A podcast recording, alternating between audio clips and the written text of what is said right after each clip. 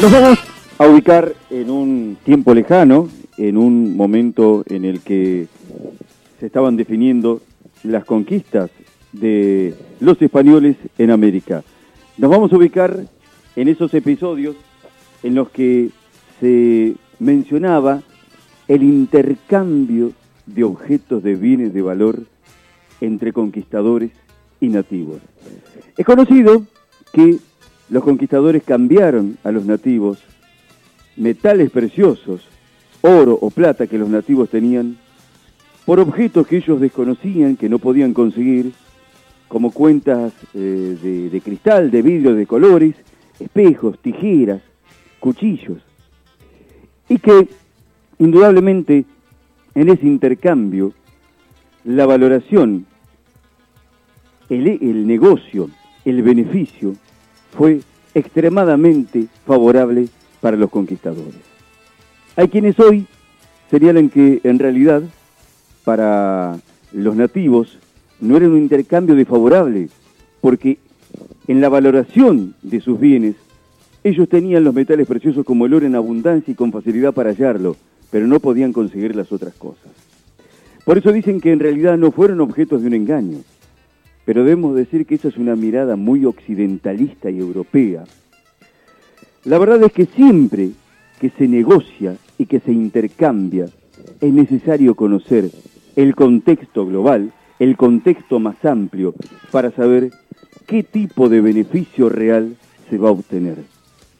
Porque de haber conocido los nativos de qué forma se manejaba la economía en otras partes del mundo, seguramente no se hubieran dejado alucinar por esos objetos que no eran otra cosa más que baratijas, que cosas de poco valor.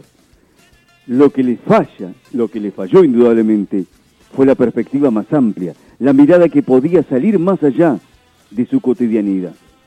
Y esto quiero transportarlo a otras realidades.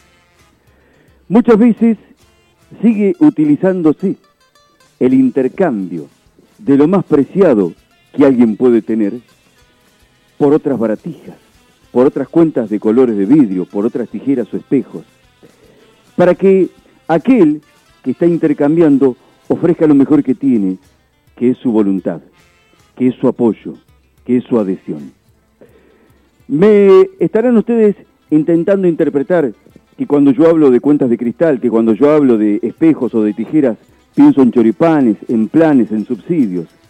Pero quiero decir que son mucho más peligrosas las baratijas, las cuentas de cristal, los espejos o las tijeras, representadas en otros valores que son discursivos, en promesas que tienen que ver con institucionalidad, con garantías republicanas, con garantías de transparencia, de honestidad y de libertad.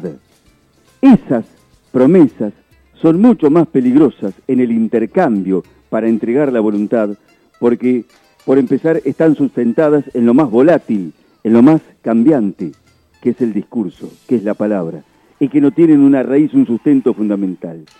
Y se convierten en un intercambio peligroso porque la voluntad del que intercambia por esos valores después termina teniendo como resultado negativo la dominación, el sometimiento. Y a veces no solo pasa en la realidad política más amplia, sino en las pequeñas realidades políticas institucionales de la vida. Y a veces esos espejos, esas cuentas de colores, esas tijeras, son homenajes, son saludos de cumpleaños, son objetos como mates, como distinciones, como placas, que pueden llegar a convertirse en un objeto de intercambio peligroso cuando uno ciegamente entrega la voluntad por ellos y no sabe el contexto más amplio y el resultado que ello tendrá.